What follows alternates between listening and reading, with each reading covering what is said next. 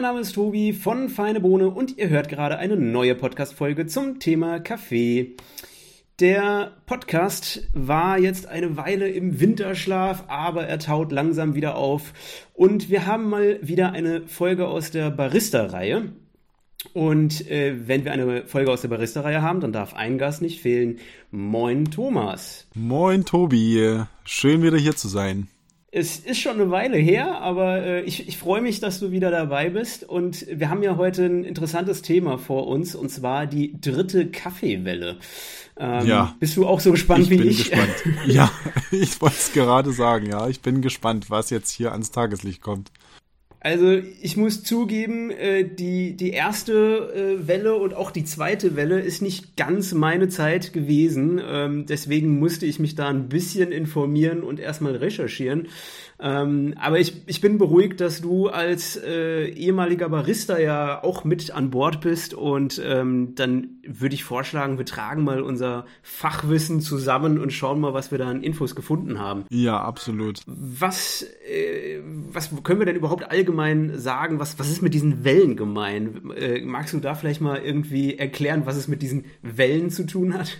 Also die Wellen äh, bezeichnet man eigentlich mehr so als die Entwicklungsphasen, wie sich der Kaffee quasi äh, kultiviert hat oder man ihn kultiviert äh, an den Mann gebracht hat, mal so sagen. Die erste Welle ist äh, relativ äh, im, ich sag mal, im 19. Jahrhundert ist die gestartet. So viel ich mich jetzt auch äh, grundlegend informiert habe, das war jetzt auch nicht meine Zeit. Aber früher war der Kaffee jetzt kein, ich sage jetzt mal, ähm, Massenprodukt, sondern eher ein Luxusprodukt. Und ähm, man hat dann äh, durch verschiedene ja, Industrialisierungen angefangen, den Kaffee auch für den Alltagskaffeetrinker, äh, ich sag mal, trinkfertig zu verpacken oder zum, zumindest auch äh, preislich adäquat zu gestalten. Weil früher hatten sich eigentlich nur diese ganzen äh, fürstlichen Höfe und Kaufleute als Luxusgut mit Kaffee umgeben. Und so viel ich weiß, war die erste Welle dann diese, ich sag mal, dieser Quantensprung, den Kaffee äh, für den Otto Normalverbraucher in, ich sag mal, Brikettform zu bringen.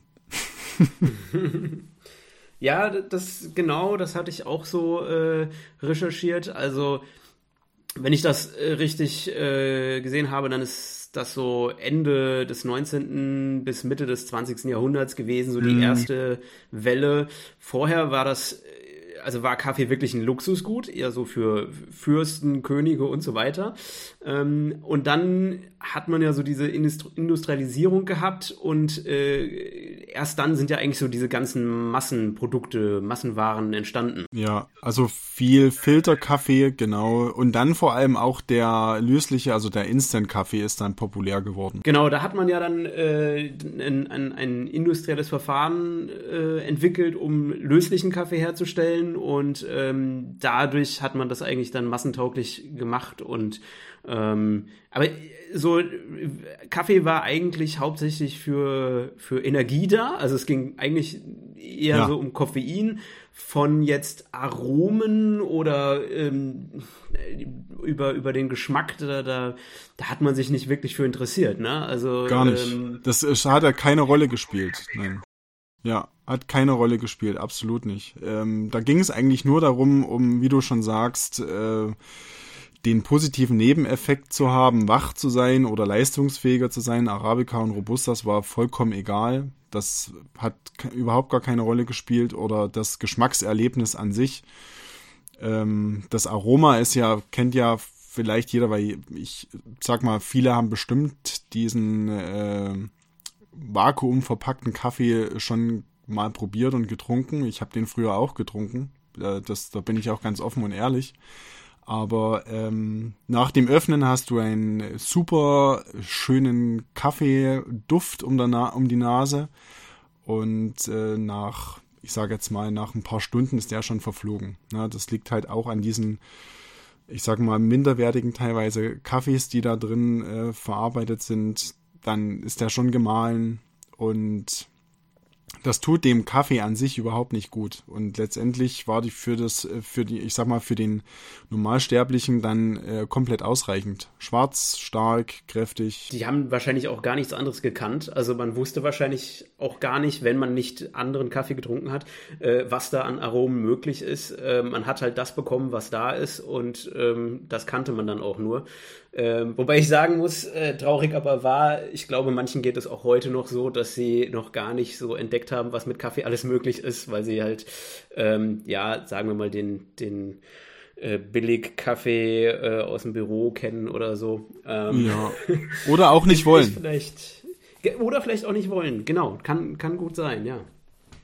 Aber äh, genau, also am Anfang erste Welle, das war, äh, ja, da ging es um Koffein und man hat das bekommen, was da war und äh, hat sich nicht wirklich für, ähm, für die Hintergründe interessiert. Gut, also das, das war so die erste Welle, ja, die ging so bis Mitte des 20. Jahrhunderts. Und ähm, dann kam die zweite Welle. Und ähm, das ist gut da mit der zweiten Welle. Auch das ist nicht wirklich meine Zeit gewesen, aber ich kann mich damit viel mehr schon anfreunden. Ich habe schon viel mehr äh, ein Verständnis dafür, weil ich das so ein bisschen auch heute noch mitbekomme. Ähm, das war so, oder die, der Höhepunkt der, der zweiten Welle war, glaube ich, so 70er, 80er Jahre. Und ähm, mhm. da ging es dann los mit den, mit den Coffeeshops und dann genau. eigentlich ging es auch los mit den, mit den Baristi und Espresso-basierten Milchgetränken und diese Coffee-to-go-Kultur. Also das, was wir auch schon so ein bisschen kennen, oder? Richtig. Also ich habe da auch noch mal ein bisschen recherchiert und geguckt. Also ich wusste von, äh, von Grund auf, dass die zweite Welle der Durchbruch dann war für die Kaffeespezialitäten. Also für Kaffee-Milch-Spezialitäten mit verschiedenen, ich sage jetzt mal, Zusätzen an Milch, Sahne und äh, aufgeschlagen, geshakt und so weiter. Und äh, da habe ich einen äh, ganz äh, guten Artikel gefunden, wo man das auf die Starbucks-Seite beleuchtet und man sagt so, also so habe ich das jetzt nur so äh, gefunden, dass Starbucks eigentlich so die zweite Welle mit eingeleitet hat, um auch diese Kaffeespezialitäten noch weiter populär zu machen. Und äh, da kann man auch zum Beispiel äh, einen schönen Absatz finden, dass die Italiener sich äh, 35 Jahre nach der quasi Globalisierung von dem Kaffee bei Starbucks gewährt haben und dann erst der erste Coffeeshop in Italien äh, eröffnet wurde ähm, weil die standhaft geblieben sind oder sein wollten und wollten diese ganzen, ich sage jetzt mal von Grund auf Espressi-Kultur, was die äh, Italiener eigentlich zelebrieren, sich nicht kaputt machen lassen. Aber irgendwann kam dann der goldene Westen und hat auch Italien eingenommen. Weißt du, wann der erste Starbucks in Italien eröffnet wurde? Nein, also ich weiß nur, also ich habe mir das hier notiert, also 1982 äh, hat der Howard Schulz das übernommen und dann 35 Jahre später, also 35 Jahre später steht hier nur, aber das kann ja nicht sein, dann wäre das, oder Vielleicht kann das auch sein, dann wären das äh, 2017 dann. 2017. Das kann rein gut sein. Ich hatte nämlich vor ein paar Jahren was mitbekommen, dass in Mailand äh, ein großer äh, Starbucks eröffnet hat, so ein äh, ein, ein äh, Flagship Store, also womit sie zeigen wollten, was sie drauf haben im Prinzip. Und äh, also das habe ich mitbekommen. 82, das hat, hat der Starbucks übernommen. Das ist ähm, hätte ich gar nicht gedacht, dass Starbucks schon so alt ist tatsächlich, ähm, weil für mich äh, klingt Starbucks eher nach, nach so einem moderneren Shop, aber die haben sich natürlich auch weiterentwickelt. Ne? Auf jeden Fall. Also die ganz alten, also das sieht man ja auch so ein bisschen auch an dem Logo, das hat sich ja auch mehrfach äh, verändert. Und die mussten sich natürlich auch der ganzen Kaffeekultur auch ein bisschen mit anpassen. Ja, ne? also ich kannte auch noch mal den ersten Starbucks, wo ich mal drin war da gibt's ja, ich, jetzt bin ich nicht mehr drin gewesen, schon ewig nicht mehr, aber da hieß es immer nur größer, größer, mehr und mehr und die Becher waren wie so ein 1,5 Liter Pitcher. und ähm, war eigentlich mehr Sahne als alles andere. Und die Kaffeetrinker hatten dann auch das Bedürfnis, wo ich dann auch mal in Starbucks gegangen bin, einfach nur einen ganz klassischen schwarzen Kaffee zu trinken. Und da gab es dann natürlich auch immer den Kaffee des Tages, den hatte ich mir damals äh, immer geholt, weil das war erstmal der pure Kaffee, ohne irgendwelche Sirup und äh, äh, Sahnehauben. Und der äh, war dann auch täglich wechselnd. Also da hatte man auch eine Abwechslung drin. Dann konnte man sich quasi auswählen, okay, da gab es den kolumbianischen Kaffee. Es war auch immer eine Filterzubereitung. Ich möchte jetzt nicht sagen, dass das der beste Kaffee war, es war aber auch nicht der schlechteste Kaffee, den es da in den Coffeeshops gab. Aber ich fand die, ich sag mal, durch die Erweiterung, dass Starbucks oder allgemein die Coffeeshops einen anderen Blickwinkel dann auf den Kaffee äh, hatten, konnte man da ein bisschen, äh, ich sag mal, da angreifen, um das noch zu verbessern dann. Das äh, klingt eigentlich besser als das, was ich heute von Starbucks kenne. Aber du hattest gerade erwähnt, dass, ähm, dass sich auch das Logo verändert hat. Wusstest du, dass das äh, ursprüngliche Logo nicht mehr existiert, weil es äh, als zu anzüglich wahrgenommen wurde? Echt? Ja, äh, schau, schau dir mal das Logo von vor 20, 30 Jahren an. Ähm, okay. Fand ich ganz lustig, als ich das irgendwann mal äh, mitbekommen hatte, dass das Logo geändert wurde, weil das ursprüngliche Logo nicht, nicht mehr ähm, akzeptabel war. Aber gut, wir, wir waren bei der zweiten Welle. Und ähm, wir haben jetzt also so die Entwicklung, dass äh, die Coffeeshops kommen, unter anderem eben auch äh, Starbucks. Ähm, wir haben diese Espresso-basierten Milchgetränke und ähm, es gibt jetzt den, den Coffee to go mehr und ähm, ähm, wir haben jetzt vor allem auch eben durch diese Espresso-basierten Milchgetränke haben wir jetzt auch eben mehr so den, den, den frisch zubereiteten äh, Kaffee, weil äh, früher war das ja auch, wenn du jetzt irgendwo in in ein Restaurant oder so gegangen bist, dann hast du den halt aus der Kanne gehabt, der äh, vielleicht am Morgen aufgebrüht wurde und am Abend äh, kriegst du den letzten Schluck. Jetzt in der zweiten Welle war das dann eher frisch zubereiteter Espresso und man hat auch schon angefangen, äh, ein Bewusstsein für äh, die Qualität des Kaffees, für Aromen etc. zu entwickeln. Ähm, und der Konsument hat jetzt so nach und nach mitbekommen, okay, ähm, Kaffee muss nicht immer gleich schmecken. Wir haben jetzt hier Unterschiede und äh, Kaffee kann fruchtig schmecken, kann schokoladig schmecken etc. Ähm, und du hast schon erwähnt, jetzt, jetzt geht das in Richtung äh, Spezialitätenkaffee und ähm, ich hatte gelesen, dass äh, Erna Knudsen 1974 äh, zum ersten Mal den Begriff Specialty Coffee verwendet hat. Okay, also vor der Revolution von Starbucks sozusagen, so in Anführungsstrichen, äh, kam es schon auf. Also ich glaube auch, dass, dass das auch eine Rolle mitgespielt hat, dass ich sag mal die zweite und die dritte Welle so ein bisschen ineinander greifen oder beziehungsweise Starbucks dann diese dritte Welle schon dann mit eingeläutet hatte. Ja, ich, also ich denke mal, das ist ja sowieso immer ein, ein geschmeidiger Übergang gewesen. Man kann da jetzt nicht einen Cut machen bei 1974 und äh, plötzlich äh, war die dritte Welle oder so ähm, oder die zweite. Äh, aber genau, also ich, ich glaube, das, das war dann so der, sagen wir mal, der, der langsame Start von dem Ganzen und von der Bewegung äh, des Spezialitätencafés. Und dann kam so langsam die dritte Welle, ich habe äh, herausgefunden, dass die so äh, Mitte der 90er Jahre begann mhm. und äh, der Begriff dritte Welle oder Third Wave ähm, wurde wohl 2002 kreiert und dann ging eigentlich so die richtige Spezialitäten-Kaffee-Bewegung los, ne? Ja. Und dann hat der Konsument tatsächlich äh, sich mal bewusst gemacht, wo kommt der Kaffee her, ähm, äh, aus welchen Ländern kann der kommen, was sind die verschiedenen Aromen, was steckt alles dahinter, was, was ist das für eine äh, Wertschöpfungskette, Anbau, Aufbereitung, Röstung, Zubereitung. Ähm, also dann ging das eigentlich alles erst los, das, äh, wofür eigentlich ja auch der Podcast Feine Bohne steht, Aufklärung darüber, ähm, was alles hinter dem Kaffee steckt, außer äh, das, äh, die, die schwarze Flüssigkeit, die du in deiner Tasse hast. So, ne? Richtig. Richtig, um auch die, die Transparenz dann, beziehungsweise auch die Qualität, die Nachhaltigkeit, dann auch den direkten Handel anzugehen, den Kontakt zu den äh, Kaffeebauern zu suchen um äh, dann auch äh, explizit für die eigene Röstung oder für die Rösterei oder den äh, Kaffee, den man dann als Barista benötigt, den passenden Kaffee auch zu finden. Dann die ganzen verschiedenen Zubereitungsarten, die dann wieder aufgeploppt sind, wie French Press, Cold Brew, dann natürlich der klassische Siebträger ist immer weiter dann äh, vor, vorangekommen, auch im, im äh, Zuhausebereich.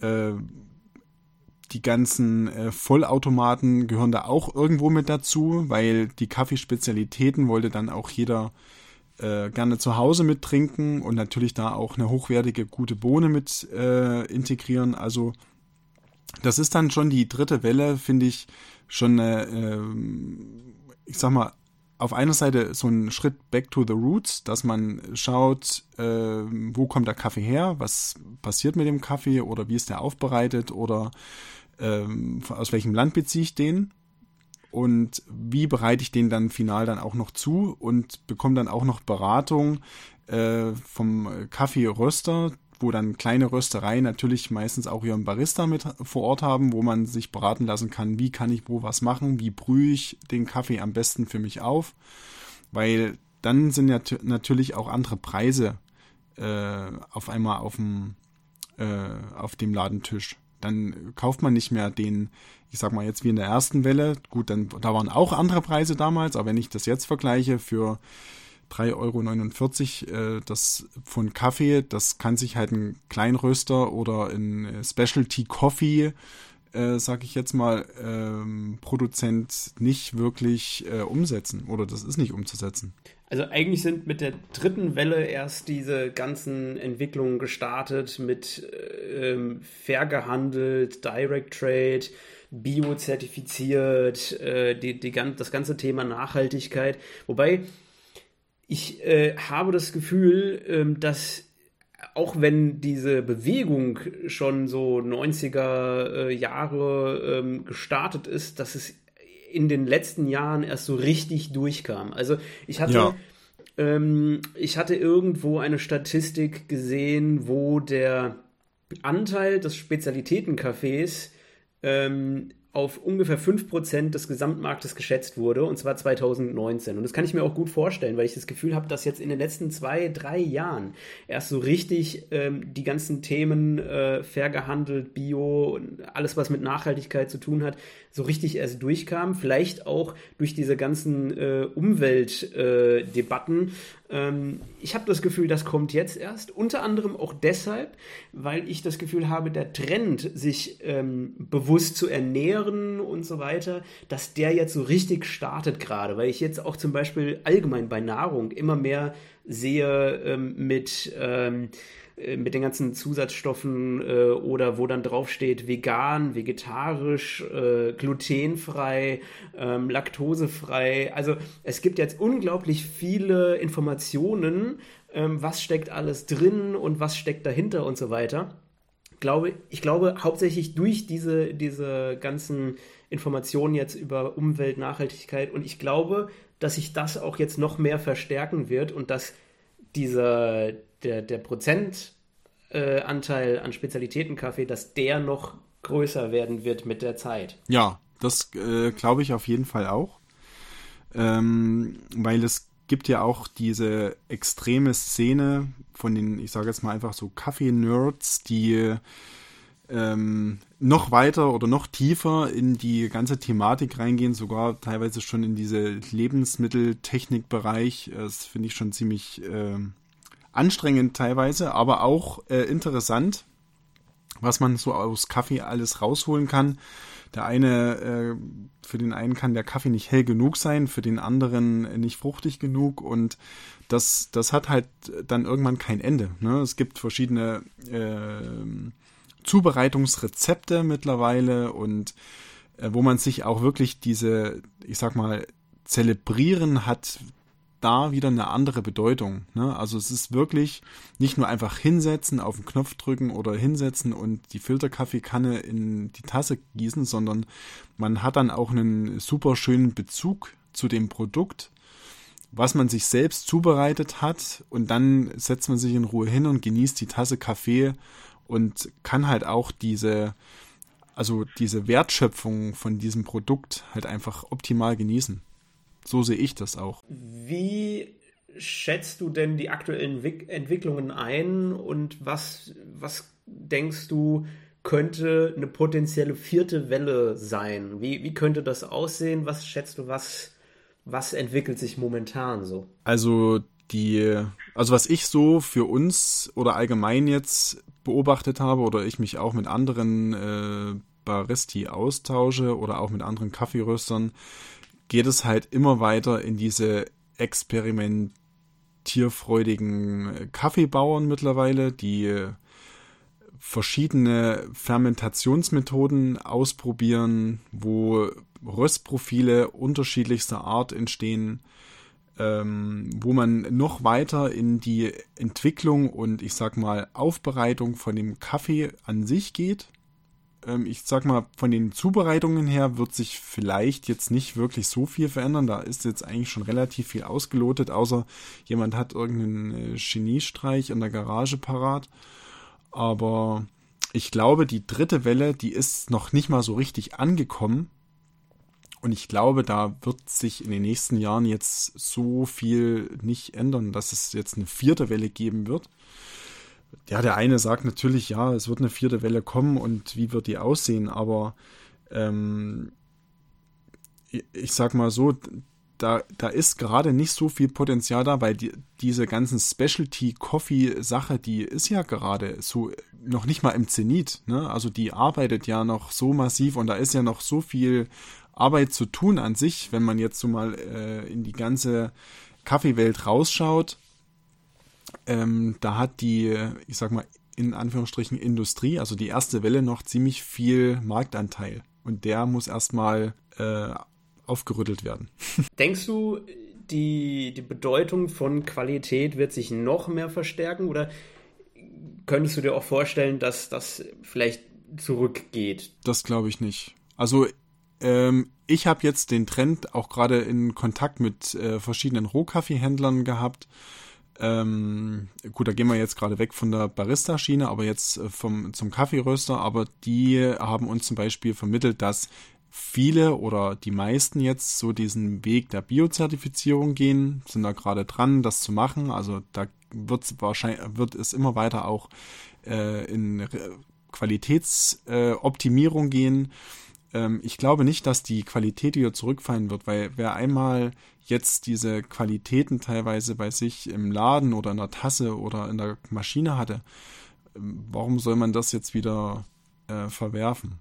Also natürlich äh, kann, können wir das dann als Konsument teilweise gar nicht beeinflussen, was dann höhere Mächte äh, vorhaben. Es kann ja sein, dass in Brasilien da einfach äh, die, die Plantagen alle abfrieren und äh, der Kaffee ausbleibt, dann bleibt uns nichts anderes übrig, außer ähm, schlechteren Kaffee zu trinken. Das kann natürlich passieren. Hoffe ich nicht, äh, bezweifle ich auch, aber man weiß ja nie. Also ich denke auch, der Fokus auf Qualität und Nachhaltigkeit wird bleiben und ähm, dass ähm, die Nachfrage nach äh, der, der Herkunft des Cafés und allem, was dahinter steckt, also ähm, ich glaube, das wird bleiben. Das ist, glaube ich, einfach momentan Trend. Ähm, das wird sich noch mehr verstärken. Aber was ich auch glaube ist, oder was ich mir vorstellen könnte, ist, ähm, dass die, die Freiheit, der, die der Konsument momentan verlangt, äh, sich auch weiter ausdehnen wird und ähm, auch in eine andere Richtung geht. Also der, der Konsument will ja momentan bei allen möglichen Nahrungsmitteln Freiheit haben. Das heißt, wir haben ja zum Beispiel über äh, Milchalternativen gesprochen aus äh, Mandel, Soja, äh, Erbsen, ähm, Hafer und so weiter. Und ähm, es gibt ja eine unglaubliche Vielfalt. Also früher war ja mehr so der, ähm, der Trend zu, ich habe ein Produkt, aber ich habe zehn Marken. Mittlerweile habe ich ähm, ein, ein Produkt oder eine Kategorie, aber zehn Variationen. Also ich kann eine Milchalternative haben aus 10, 15 verschiedenen Sachen ähm, und dann auch noch ähm, mit äh, weniger Fett, mit äh, glutenfrei oder sonst irgendwas.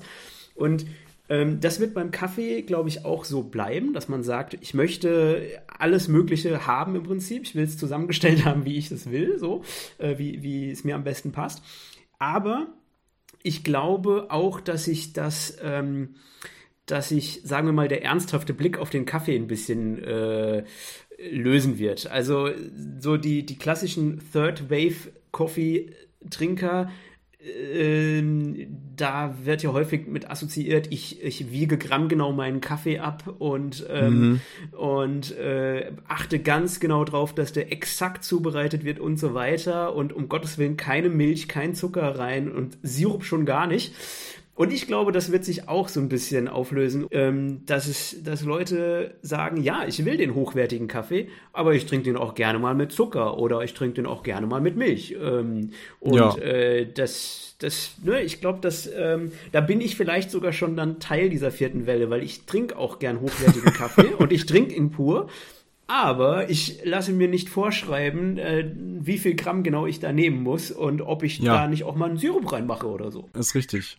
Ist richtig. Das unterm Strich muss es wirklich jeder Kaffeetrinker oder auch äh, Barista oder äh, Brühspezialist für sich selbst entscheiden. Also wir empfehlen bei uns auch immer den Kaffee erstmal ohne Milch und ohne Zucker zu probieren.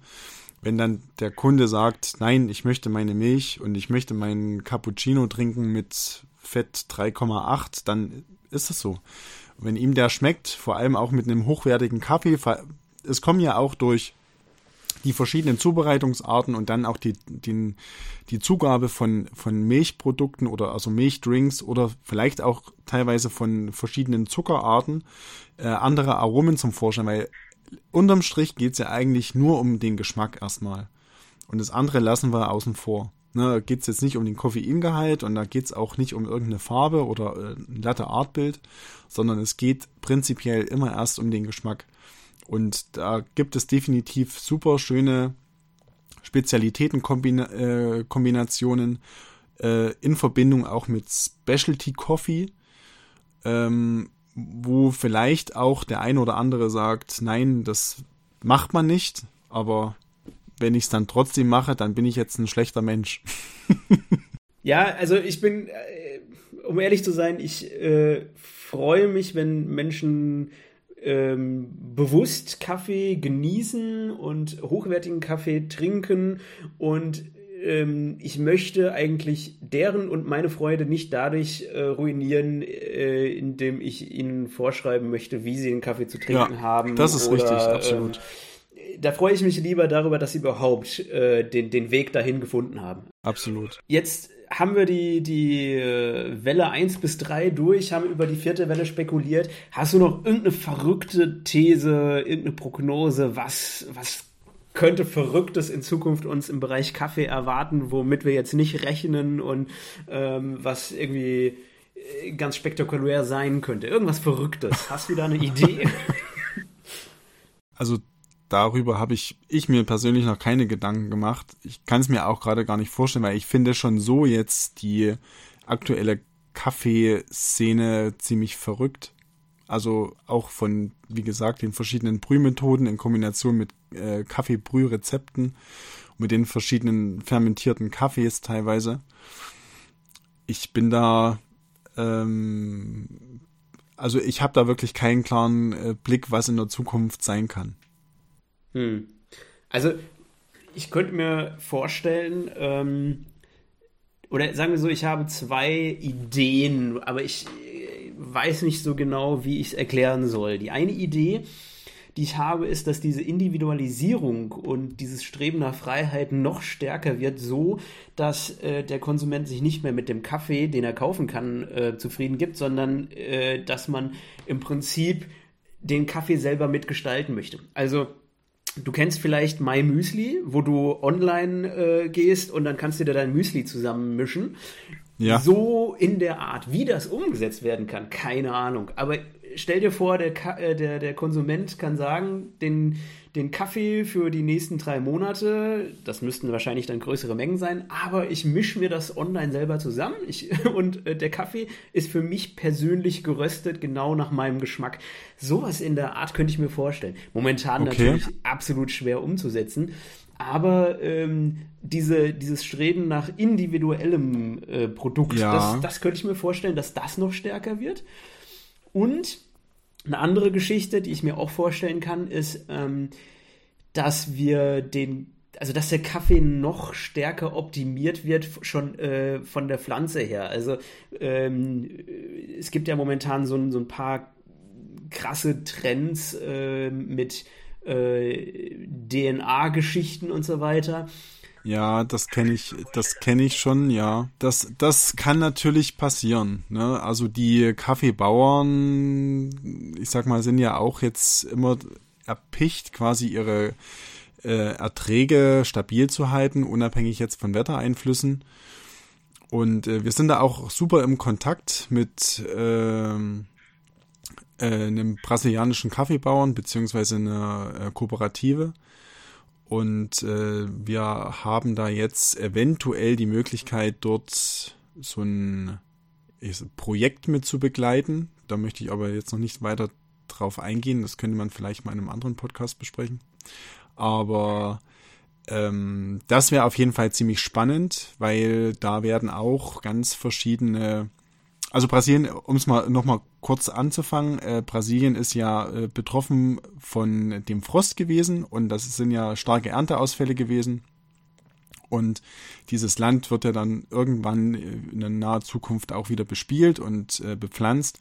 Und da gibt's wahrscheinlich ähm, schon die ersten Anzeichen, dass man darauf hinschauend äh, die Pflanzen so optimiert oder die Partnerbäume dass die ähm, Plantage dann nicht mehr vom Frost so beeinträchtigt ist, wie es jetzt permanent ist.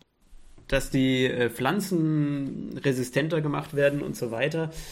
Das gibt es ja schon lange. Ich, ich glaube, oder ich, was ich mir vorstellen könnte, dass das eben noch einen Schritt weiter geht und dass man mit der DNA irgendwie auch das Aroma beeinflusst oder ähnliches. Also ich kenne mich da nicht so aus, aber ich sehe da so irgendwie Entwicklungen, ähm, wo man jetzt DNA verändert und versucht dadurch äh, besondere Eigenschaften herzustellen oder sonst was.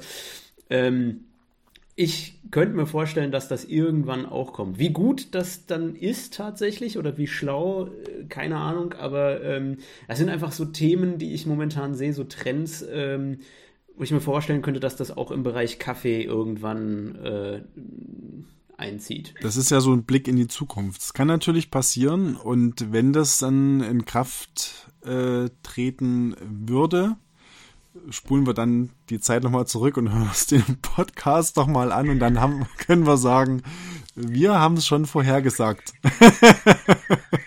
genau. Ähm, dann würde ich sagen, äh, vielen Dank ähm, dass du wieder dabei warst. Ähm, alle, die das hören, dürfen gerne mal bei Instagram äh, kommentieren, was sie sich als nächstes Thema wünschen. Und ähm, dann hören wir uns spätestens bei der nächsten Barista-Folge. Äh, vielen Dank für deine Teilnahme und bis zum nächsten Mal. Bis bald, mein lieber Tobi.